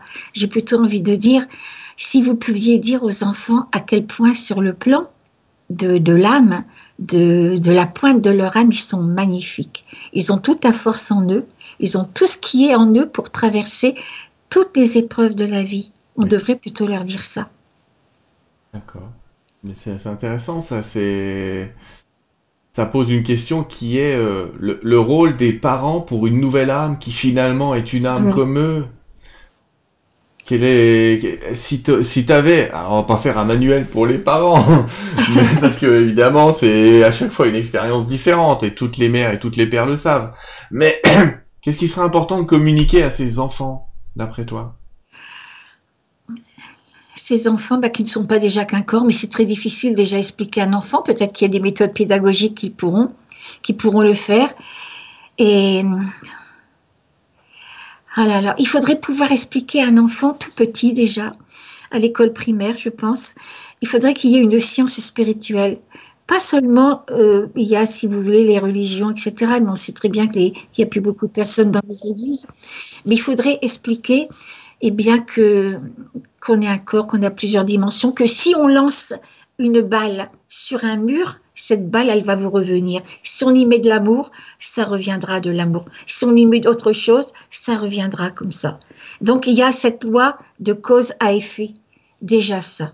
D'accord, c'est déjà important. C'est très. Euh, c'est déjà important. Dans Terre 2, c'est-à-dire le dernier bouquin que j'avais analysé, on parle effectivement de prêtres, c'est-à-dire de, de gens qui ont des dons et qui éduqueraient les enfants justement dans cette vision-là de dire. Au-delà, au, delà de toute religion, quoi. Mm. Ça fait partie quelque part des lois de la vie. Ouais, C'est vrai que c'est pour ça que j'insiste en disant dans le bouquin que j'ai fait qui s'appelle Terre 2, les prêtres ne sont pas des religieux, simplement des gens qui ont des capacités. Euh, Nicole, il y a, on va, on va passer aux questions? Oui, bien sûr. Ça te va? Je te remercie jusque-là, c'était euh, parfait, j'ai rien à dire, parfait. Ah mais moi j'ai de pas oublier un tas de choses, tu sais. Je... bah, pour quelqu'un qui a oublié, en fait, comme on te pose souvent les, mêmes questions, t'as quand même, euh, tu vois, tu, tu, perds rien, en fait. Hein. C'est, c'est, comme on dit, c'est un vélo, t'as, t'as, et je précise, on voit ta bibliothèque derrière toi, mais qu'avant de répondre, t'as lu énormément. J'ai eu besoin, après cette expérience, mm. j'ai eu besoin de la comprendre, l'expérience. Et c'est vrai qu'à l'époque, à l'époque, en 68, il n'y avait pas grand-chose, hein, à part l'Obsag Lampa, comment le Jean Prieur avec Laura et le corps immortel, il n'y avait mm. pas, pas grand-chose. Mais après, c'est vrai que j'avais besoin de comprendre le sens, le but de la vie, l'énergie, la conscience, enfin, bref, quoi. Il a fallu attendre le livre de Raymond Moody avec la vie après la vie pour... Euh, avec... Ah là là, c'est un éclairer toutes ces personnes. Bah, c'est clair que... Oh, oh, je pense que on en parlera en termes historiques d'ici euh, quelques années de cet homme-là en disant ah un éclaireur un véritable éclaireur. je, ne plus se sentir seul grâce à lui, ça c'est formidable. Il y a un tas de gens qui, comme toi d'ailleurs, tu n'as pas parlé de cette expérience à qui que ce soit pendant un certain temps parce que tu savais, tu t'es dit on va me prendre pour une cinglée et puis à l'époque, Bien euh, sûr. à l'époque on enfermait relativement facilement, j'allais dire. Ah Moi maintenant, mais à l'époque quand même. Je vais regarder les questions de, de, de nos téléspectateurs si tu veux bien. Ils sont à peu près 1000 là en direct à nous regarder. Et même plus en lecture d'après ce que je vois. J'ai une question de, Mireille. Alors les amis, je pourrais pas poser toutes les questions. Donc oui, je vais trier, oui, je vais faire un effort, mais on va pas pouvoir répondre à tous. Nicole a plein de réponses, mais pas toutes. Et c'est normal.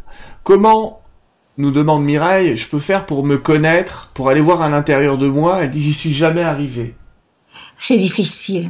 Je crois déjà qu'il faut, il ne faut pas se culpabiliser si on n'y arrive pas du jour au lendemain. Je crois que ça, demande une, une vie ou des vies même, des vies.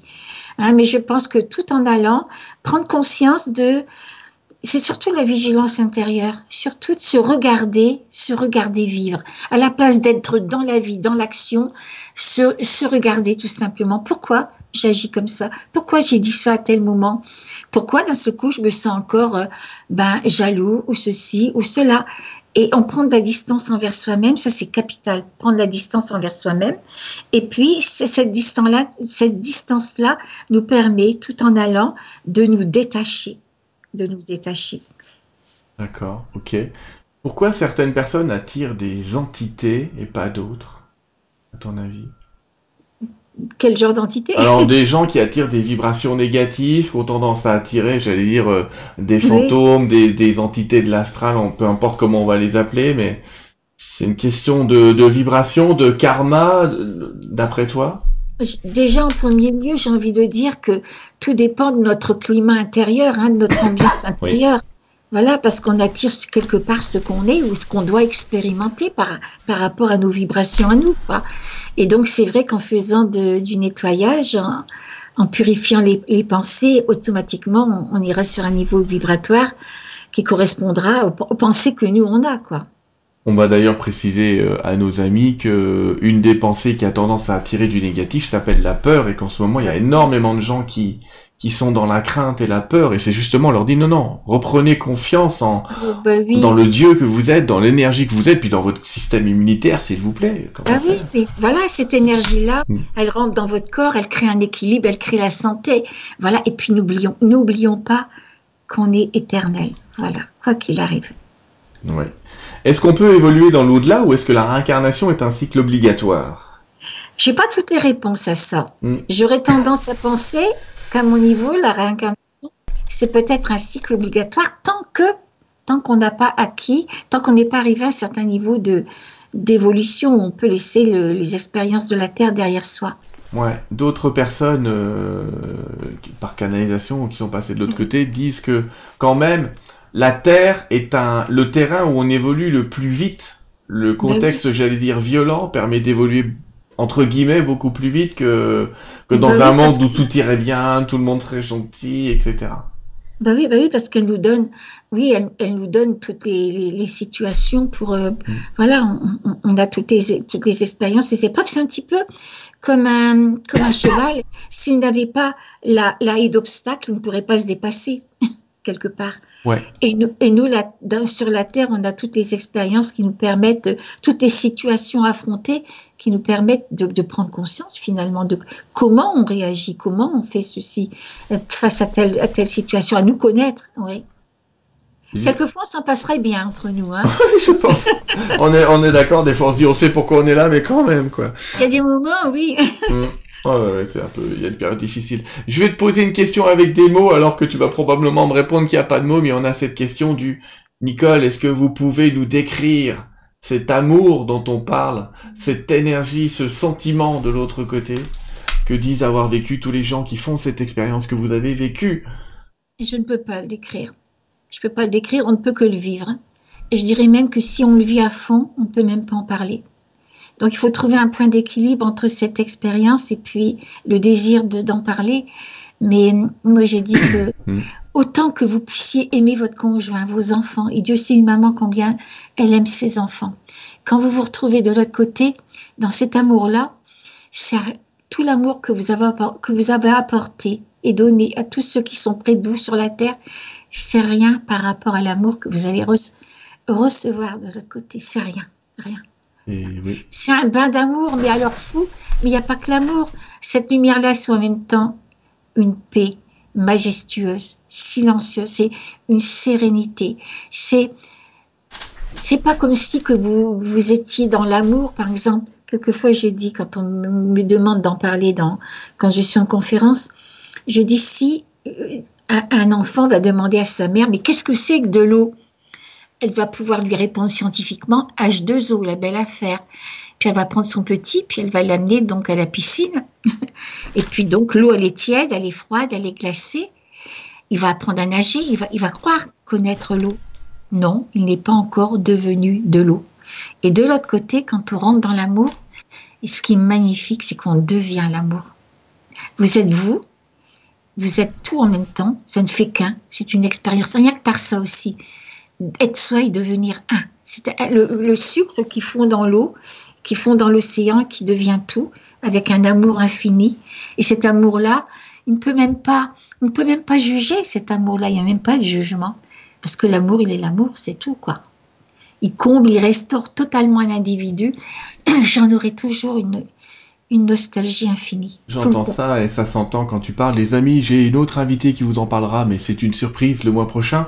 Par contre, toi, tu parles souvent du fait que cet amour est tellement fort que quand tu voyais un brin d'herbe, tu sentais que tu étais ce Oui. brin d'herbe. Un insecte, est- tu es cet insecte. Un, Oui. un nuage, tu es ce nuage.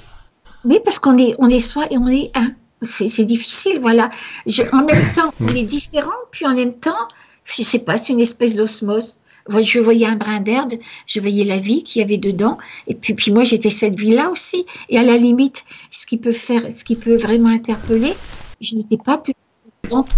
J'étais pas plus importante qu'un brin d'herbe, qu'un oiseau, qu'une fleur, qu'une goutte de rosée. Non, j'étais la vie qui, était dans tout, quoi. J'étais ça. J'ai une question que je vais un petit peu transformer de la part de, Véronique, j'espère qu'elle m'ex- m'excusera. Parce qu'elle dit, avez-vous eu une sorte de déprime après votre NDE J'ai presque envie de la transformer, de la généraliser en comment Oui. est-ce que quelqu'un qui déprime de sa NDE peut s'en sortir? Oui, oui, j'ai eu comme une espèce de déprime. C'était une déprime surtout de ne pas pouvoir en parler. Attention, j'en ai parlé à mon mari dix ans après. Oui. Et c'est, si vous voulez, même, comment dire ça, même le chirurgien, quand j'ai été opérée, donc j'ai eu cette, expé- cette expérience suite à une hystérectomie, j'ai eu envie tout de suite après, lorsque j'ai eu moins mal, de dire au chirurgien, est-ce que dans vos patients, vous avez eu quelqu'un qui a vécu l'expérience dont je vais vous raconter? Puis je me suis vite rendu compte que je n'étais pas partie avec un appareil photo de l'autre côté et que ça serait très difficile à des, des scientifiques donc d'a- d'adhé- d'adhérer à ça. J'ai eu raison, puis en même temps, en même temps, je n'avais pas les mots pour le dire. Et en même temps, euh, en, en en parlant, je ne pouvais pas la défendre. Je n'avais rien du tout. Et j'aurais eu l'impression de désacraliser l'expérience.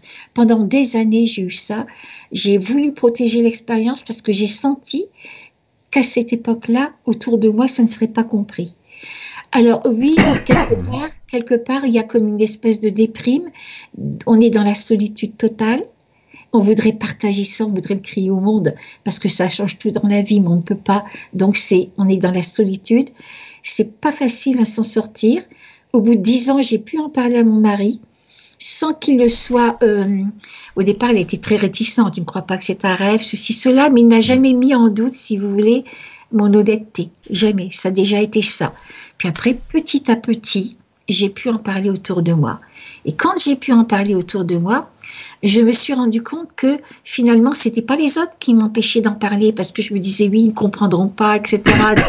voilà. Mais c'était moi, ma peur aussi. Ma peur de qu'est-ce qu'ils vont penser de moi? Est-ce qu'ils vont encore m'aimer? Donc, il y a eu tout un travail de, de, de moi, de transformation. De, il y avait une espèce d'ego aussi. J'avais peur de ce qu'on pensait pour moi. Et quand, euh, quand j'ai pu me désidentifier de tout ça, quand j'ai pu en parler, j'ai pu être vraiment moi-même. Et là, eh bien, si vous voulez, il n'y a plus, a de, comment de, comment on appelle ça, de dépression, non, parce que dans la mesure où cette expérience, elle est intégrée, qu'elle est devenue notre chair, c'est une richesse extraordinaire après. après. D'accord. Une des questions qu'on nous pose, c'est est-ce que le suicide est quelque chose de programmé ou pas? Ah, vous faites bien. Tu fais bien de, me dire ça. C'est pas moi, je... Mais, je fais bien de te le redire. Oui, oui. C'est Julie qui nous pose la question. Alors là, je vais vous confier quelque chose vraiment d'intime là. Euh, juste avant de me réveiller, lorsque j'ai fait cette expérience, en me réveillant, je me suis dit non, mon Dieu, je vous en supplie, pas ça.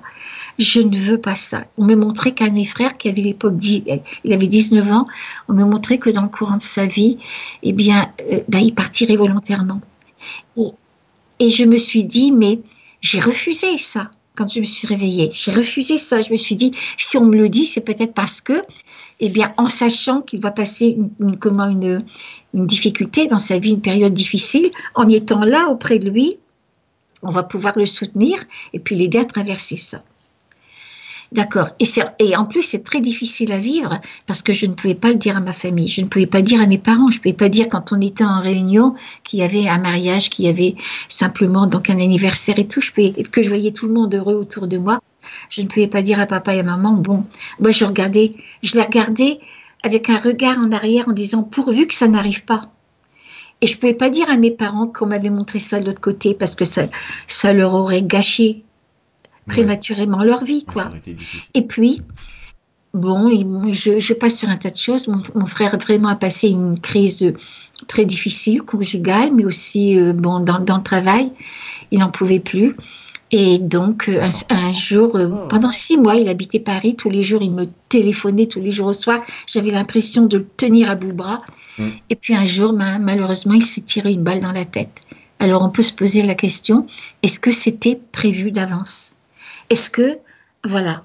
Mm. Franchement, je ne peux pas dire, je n'en sais rien. Ce que je pense, c'est que il y a, dans, dans tout ça, il y a un problème un problème intérieur, un problème de base qu'on n'a pas, une souffrance qui n'a pas réussi, qu'on n'a pas réussi, qu'il n'a pas réussi à, à gérer.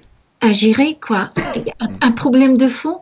Et voilà. Mais ce que je pense aussi, c'est que d'après l'expérience, toujours d'après l'expérience que j'ai fait, je sais que de l'autre côté, il a été accueilli dans l'amour. Voilà. Je dis ça parce que la religion catholique ou peut-être d'autres religions nous disent que quand on était jeune, on nous disait qu'après ça, ils allaient en enfer. Ouais, Donc, il n'était même pas, il même pas si enterré à l'église, etc. à cause de ça. Non, moi, je sais qu'il a été accueilli dans l'amour. Mais je me suis rendu compte quand même que tout ce qu'on m'avait appris quand j'étais jeune, quelque part, ça restait en moi. Pendant pendant très longtemps, j'ai souffert, je ne pouvais même pas sortir, je pleurais comme une madeleine parce que je me disais, mais il a été dans un état de confusion totale qui l'a amené à ça. Et comment il est maintenant? Comment il est maintenant? Et un jour, et un jour, j'étais en train de, lire une revue, ça, ça, devait être Santé Magazine, et pendant que je, je lisais un article, je ne pensais pas à lui. Et j'ai eu la vision intérieure et extérieure en même temps de mon frère monter dans la voiture, ouvrir la fenêtre et me, faire un grand signe au revoir en souriant. J'ai su que c'était bien pour lui. Et il y a plein de choses mm. qui, sont arrivées. Je ne peux pas dire parce que ce serait trop long ici. Et je ne le dis pas que pour que, pour que vous achetiez mon livre, pas du tout. Mais des signes, des choses qui m'ont été tout de suite après, après le décès de mon frère, qui m'ont été données, quoi. C'était formidable, je ne pouvais pas douter là. Et dans ces deux livres, effectivement, je le rappelle quand même. Je pense, euh, parce qu'il y a une autre question de Cathy qui nous demande, euh, on parle des parents qui partent par, les parents qui partent parfois avant les enfants. Oui. Euh, dans les deux cas, ceux qui partent, quand c'est programmé, c'est peut-être aussi pour que ceux qui restent travaillent leurs valeurs, le, fait de dire voilà, voilà quelqu'un que j'ai pas aimé quand il était là et que je commence à aimer une fois qu'il est mort parce qu'on a une fâcheuse tendance à aimer nos morts.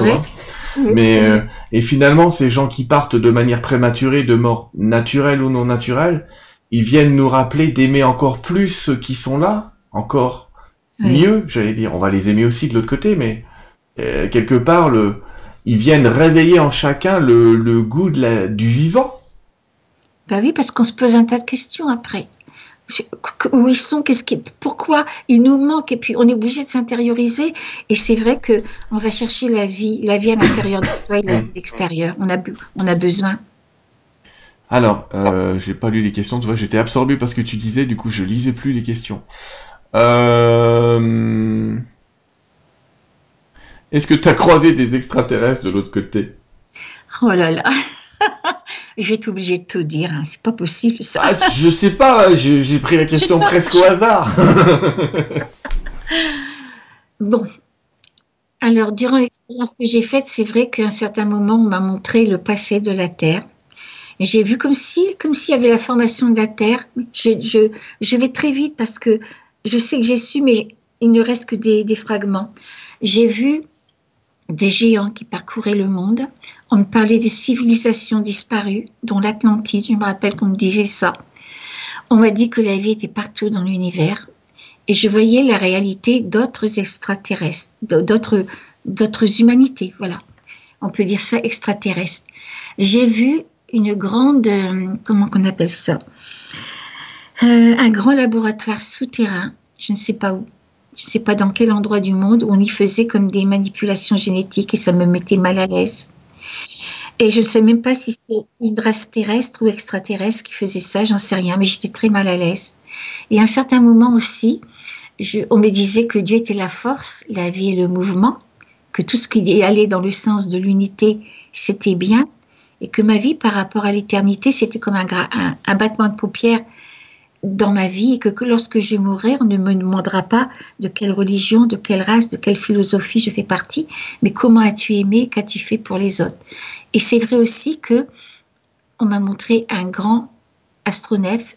Été conduite dans cet astronef. J'ai vu des êtres très grands, très blonds, très grands. Ce qui m'a intéressé, c'est grand et blond. Et je sais que près d'eux, j'ai été enseignée, j'ai eu toute une connaissance, mais je ne me rappelle actuellement qu'il me disait simplement que euh, euh, il nous avait fait grandir en physiquement, si vous voulez, et en amour et en sagesse depuis la nuit des temps. Et, et près d'eux, je me sentais très bien. Près d'eux. On me disait aussi, Oh là là, mais j'hésite à dire des choses comme ça parce qu'on va dire Madame Dron, elle déménage comme que je venais de non, Vénus. Je pense que nos auditeurs, ils ont déjà entendu euh, d'autres choses. que je venais de Vénus. Alors plus loin, je me suis dit, mon Dieu, je ne peux rien dire, tu peux pas dire tout ça aux gens, quoi. Et un jour, j'ai un ami qui m'a amené donc un livre, La cosmogonie des roses-croix de je ne sais plus trop quoi. Et là, j'ai vu que la Terre avait eu plusieurs cycles, Vulcain, Saturne, etc., dont Vénus aussi. Alors, est-ce que, je n'en sais rien, il faudra que je refasse une, une autre NDE pour approfondir cette connaissance. Est-ce que mon âme est originaire de la planète Vénus? Parce que j'ai l'impression que beaucoup de terres dans l'univers sont, sont habitées, ou est-ce que je viens d'un cycle antérieur de la Terre? Je n'en sais rien. Je n'en sais rien. Je vais répondre que tu es une vénusienne, de l'intraterre vénusienne, pour être plus exact, et que ça a été dans tes premières existences. Tu as décidé d'ensemencer la terre de ce, de ce côté vénusien chez toi. Ah, c'est mon avis, mais on va pas faire de séance en live, mais c'est ce que je ressens. En tout cas, moi, c'est ce que je ressens, c'est que tu es venu euh, apporter cette lumière et cet amour que tu avais déjà vécu dans d'autres plans.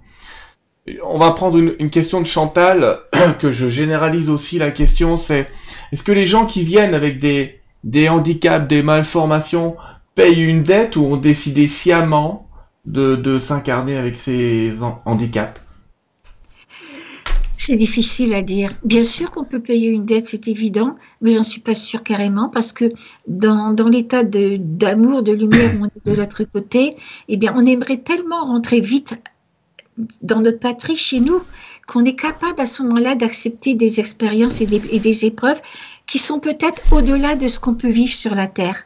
Et moi, je sais que de l'autre côté, j'aurais accepté n'importe quoi, même toute une vie dans un fauteuil roulant. Oui, alors que pour moi, c'est, quand même bon, très difficile, parce que, comme je disais tout à l'heure, j'avais le regard de l'aigle, j'étais capable de voir euh, telle expérience, telle épreuve, qu'est-ce qu'elle avait comme résultat dans mon évolution? Si elle m'a amené plus vite à avoir plus d'amour, de tolérance, etc. J'étais capable de, ça. Et donc, je pense qu'il y a, oui, peut-être des, des comment, j'aime pas le mot punition parce que arriver sur un certain plan, c'est pas ça. Il y a peut-être des, qu'il faut réparer certaines choses, d'accord, mais il y a aussi des, des expériences que l'on choisit soi-même parce que on voudrait peut-être aller plus vite. Oui, je, euh, et puis euh, pour avoir communiqué avec quelques-unes de ces âmes qui disaient que c'était aussi un moyen pour elles de dépasser le corps. C'est-à-dire elles naissent avec un handicap pour comprendre qu'elles ne sont pas le corps. le corps est tellement handicapant. Je pense à quelqu'un comme Stephen Hawking, oh qui malgré son handicap très sévère a quand même sorti les théories cosmologiques euh, parmi les plus utilisées aujourd'hui. Euh, donc on voit à quel point j'ai presque envie de dire que moi j'ai bossé dans un hôpital pendant 18 ans, Nicole. quand je voyais les handicapés, je me disais que c'était nous les handicapés. Oui. Ils sourient tout le temps, ils sont contents du chaque moment, et nous on fait la gueule alors qu'on a tout. Donc euh, j'ai envie de dire, ils ont compris quelque chose qu'on n'a pas compris. Absolument. Une fois, j'avais été, il y, a, il, y a très, il y a très longtemps, il y a bien une vingtaine d'années, j'avais été invitée en Belgique, donc euh, à parler de mon expérience. C'était un groupe, je me rappelle de, de Maggie Lebrun à ce moment-là, donc voilà, qui était très très connu.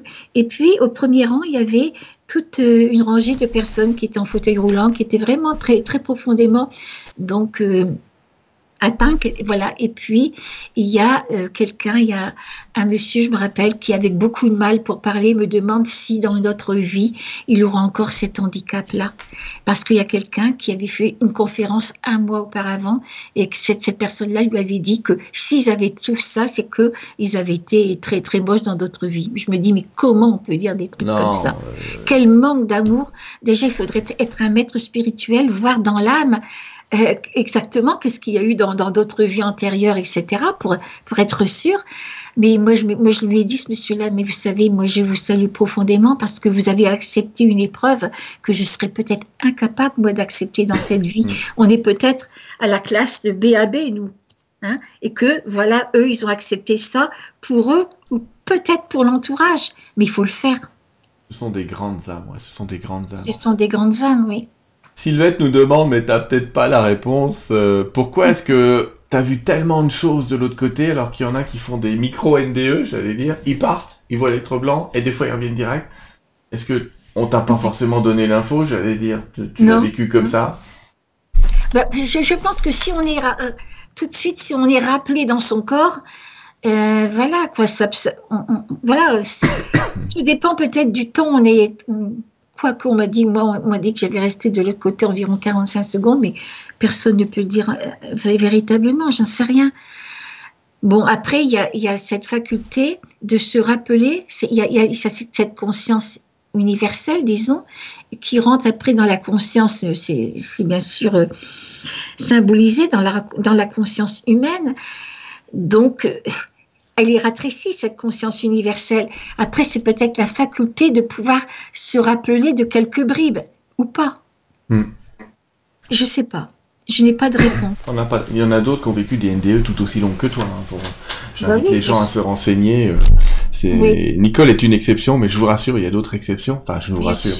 Euh, il y a des gens même qui ont vécu des choses multidimensionnelles, qui ont été sur d'autres planètes, planètes pendant leur NDE. Il s'est passé des trucs euh, assez fantastiques. Euh, je suis dans, dans les dernières questions. Et j'ai euh... alors, quelqu'un qui me alors je j'invite, il y a plusieurs questions sur ta NDE, mais je dis je vous ai dit au début, Nicole a fait une interview avec moi, elle en a fait plein sur internet où elle raconte cette euh, expérience de mort provisoire. Je vous invite tout à fait à la relire, à relire cette interview et à relire tes interviews. T'en as fait une fantastique avec euh, Anthony Chen euh, de la ah, de Tistria. Et puis en conscience, en conscience. En conscience, voilà. Charbonnier, oui. Ouais, et je vous invite vraiment à écouter ça, c'est fabuleux. Enfin, c'est J'adore quand tu le racontes. Je disais, t'es... on peut pas douter que tu l'as vécu parce que on est dans l'émotion et on peut pas la jouer. Euh, on en parlait tout à l'heure parce que quelqu'un posait la question comment est-ce qu'on peut savoir si on a vraiment fait une NDE, enfin une NDE ou pas, c'est pas vraiment la question, mais ceux qui l'ont vraiment fait ou pas, c'est l'émotion l'indicateur. Il y, a, il, y a, un critère, il y a un critère. J'ai comment je faisais partie de Jans tout au début d'une association mm. qui étudiait les NDE. cette association-là a fait un travail remarquable, d'ailleurs, remarquable. Et je comprends très bien parce qu'au départ, il fallait savoir si c'était à cause donc de, de l'anesthésie, d'un manque d'oxygène, d'un plus de CO2, etc. Donc beaucoup. Alors il y avait le fromage. Tant de personnes euh, sont sont allés dans, la lumière, tant de personnes dans, dans, la pièce à côté. Mais dans la lumière, c'était comme un morceau de fromage, quoi. Vous voyez, hein, scientifiquement, et je comprends parfaitement. Ouais. Je comprends, c'est une statistique. Mais nous, on ne peut pas parler de la lumière comme ça. C'est pas possible. c'est pas possible. Voilà. Est-ce que on, demande quel est ton rapport à la mort aujourd'hui? Mais tu as déjà parlé, mais je te repose la question. Oui, oui, oui mon rapport à la mort, bon, je n'ai pas peur de mourir dans le sens où je sais très bien qu'après la vie continue, quoi. Souvent les, personnes ont peur de mourir parce qu'elles ont peur du néant, elles ont peur de ne plus exister. Moi, j'ai pas du tout ce rapport-là. Par contre, hmm. je suis encore terriblement humaine, quoi. Et j'ai peur, bon, ben des, des circonstances, soit de la souffrance, ou soit, par exemple, de la maladie d'Alzheimer ou des choses comme ça que oui, j'ai peur de ce qui précédera la mort. Mais avec, euh, j'ai eu quand même des, des, ennuis de santé, donc vous le verrez dans mon second livre puisque j'en parle. J'ai eu quelques ennuis de santé qui m'ont peut-être appris à, accepter les choses. Voilà. À faire ce, lâcher prise. Euh, ce que j'avais peur, c'est de, de, souffrir énormément, par exemple, d'une certaine maladie. Et donc, euh, je me suis dit, j'ai accepté même la souffrance jusqu'à un certain point, parce qu'on ne se connaît pas entièrement soi-même. Je sais que j'ai fait un pas devant, deux pas derrière, encore un pas devant, mais je pense qu'un certain travail a été, réalisé.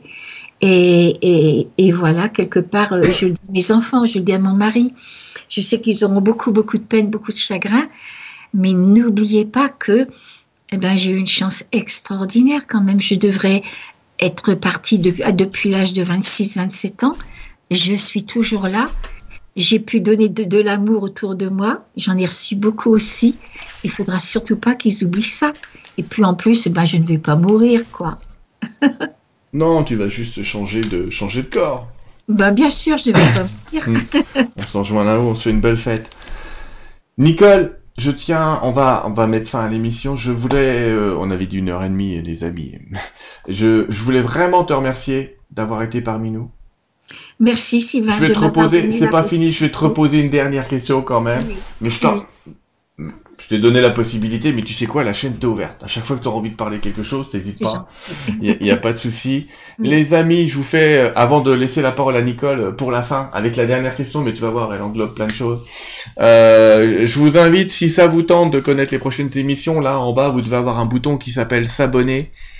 Euh, n'hésitez pas à vous abonner à Terre 2 TV, comme ça vous serez au courant des prochaines émissions, parce qu'on m'a dit comment je peux savoir quand on organise un cercle prière, comment je peux savoir quand on organise une conférence? Alors il y a une newsletter, mais vous pouvez aussi le savoir en vous abonnant, comme ça vous recevrez une alerte, entre guillemets, euh, dans votre mail et vous pourrez pas les rater. On vous prépare, euh, enfin quand je dis on, je dis toujours on, quand je dis moi les esprits, je dis jamais je, mais je dis encore on. des émissions le, le mois prochain, il y a une émission avec moi je crois la semaine prochaine.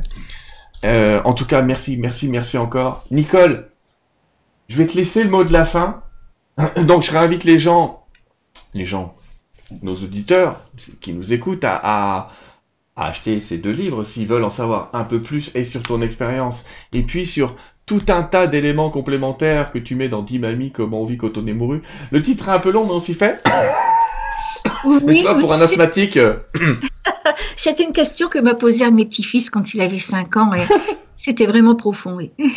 La dernière question que je vais te poser, en guise de conclusion, je te laisserai dire au revoir, et moi je vous dis au revoir tout de suite les amis, mais c'est Estef qui nous la pose et qui dit, Nicole, dans ce passage de l'humanité, elle ne dit pas comme ça, mais c'est comme ça, comment est-ce qu'on peut être dans l'aide? Comment est-ce qu'on peut aider l'autre? Qu'est-ce que je peux faire pour aider cette humanité?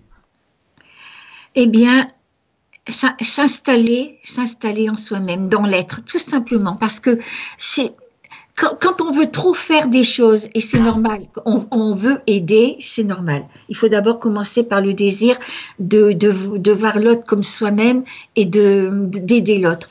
Mais en même temps, je crois que la plus belle, la plus grande aide qu'on peut donner à l'autre, c'est d'abord soi-même d'être être. Quand je dis être, c'est, ben c'est, comment dire ça? Le maître de, d'Arnaud Desjardins, le maître spirituel, lui a dit, Arnaud, être, c'est être libéré de l'avoir, d'avoir, de posséder, sur tous les plans. Voilà, c'est, ça, être. Et quand on est installé dans ça, plus ou moins, bien sûr, tout ce qui découle des, décisions qu'on va prendre, ça sera juste, parce que ça sera juste et bon dans l'instant. Alors avant tout, je crois qu'il faut privilégier eh bien, cette, euh, il faut retrouver cette essence qu'on a en nous, la laisser s'épanouir et tout ira pour le mieux. Merci à toi, Nicole. merci Sylvain, merci à toi et puis, et puis plein de bonnes choses à tous les auditeurs. Faites-vous confiance, faites confiance à cette immense vie qui nous pénètre et qui sait tout, tout, tout ce qui est bon pour nous. Voilà. Prends soin de toi et prenez soin de vous. Merci. Au revoir Sylvain, au revoir, à tous.